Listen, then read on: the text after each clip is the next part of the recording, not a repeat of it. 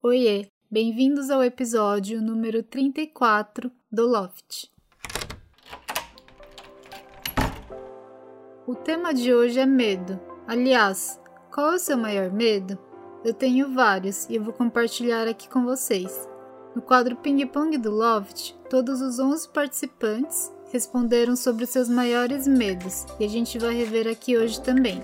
Lembrando que o chá break é aquele quadro de boas. Se você não curte chá, pega a tua breja ou café e só vem. Bora começar com o quadro chá break?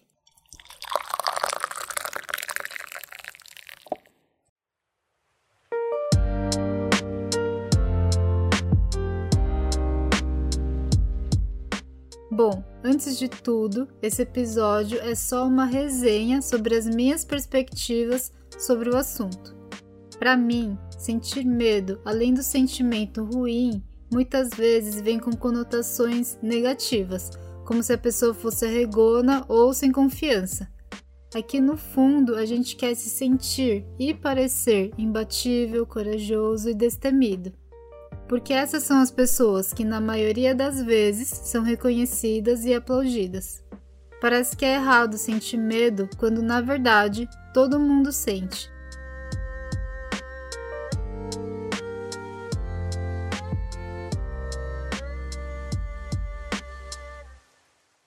Mas a vida vai além do parecer confiante na entrevista e incrível no Instagram, porque na real nem sempre a gente tem confiança e de vez em quando a gente dá umas arregadas também.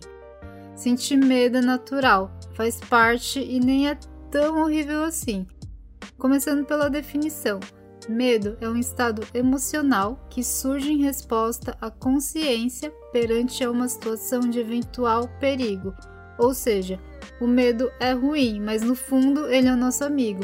Ele surge para que a gente pare, analise ou se proteja, seja em situações reais de perigo, traumas ou experiências passadas.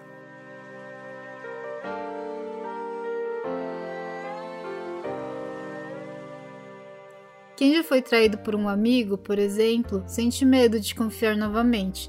Quem já se prejudicou no trabalho por X motivo tem medo de se colocar na mesma situação e por aí vai. Por isso, na minha opinião, os nossos medos devem ser validados, respeitados e acolhidos, primeiramente por nós mesmos. A gente não é menos por sentir medo, receio ou insegurança. Nem sempre a gente precisa botar a armadura da coragem e enfrentar tudo a qualquer custo. Sentir medo, se proteger e pegar outra rota que nos traga mais segurança também é andar para frente.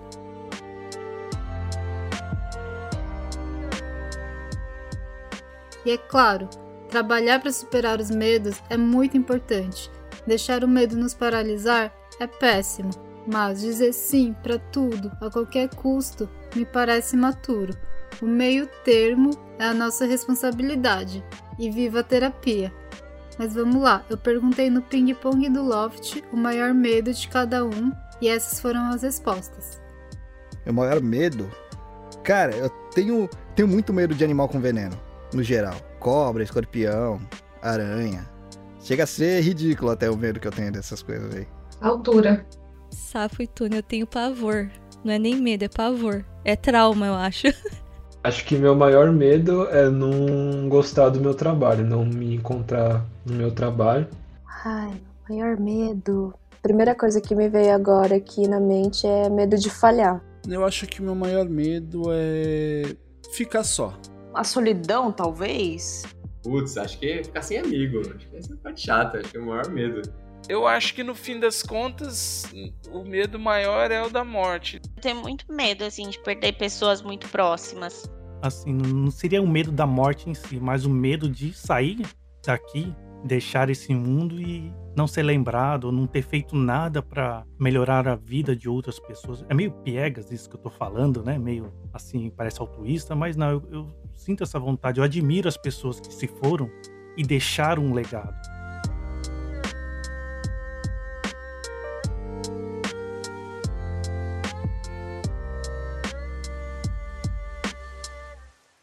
É isso, tem gente que tem medo de aranha, sapo, altura, medo de falhar, de não gostar do trabalho, da solidão, de perder pessoas próximas, da própria morte ou de não deixar nenhum legado. Todos são válidos e com experiências e histórias por trás de cada medo. E como diz a Pete na música Medo, homem que nada teme é homem que nada ama. O meu maior medo hoje é parecido com o de alguns participantes do ping-pong. Eu tenho muito medo de perder pessoas que eu amo, meu gato, minha família e amigos próximos. Tenho medo do medo também, de estar em alguma situação de perigo e só perceber na hora. Medo da falta de controle em vários aspectos, financeiro, saúde mental e física. Vários medos, na verdade. Deve ser por isso que me forcei a fazer as pazes com ele. Para quem já teve síndrome do pânico, essa é a regra número um. Entender que o medo também passa e, de novo, saber a importância do equilíbrio para não paralisar.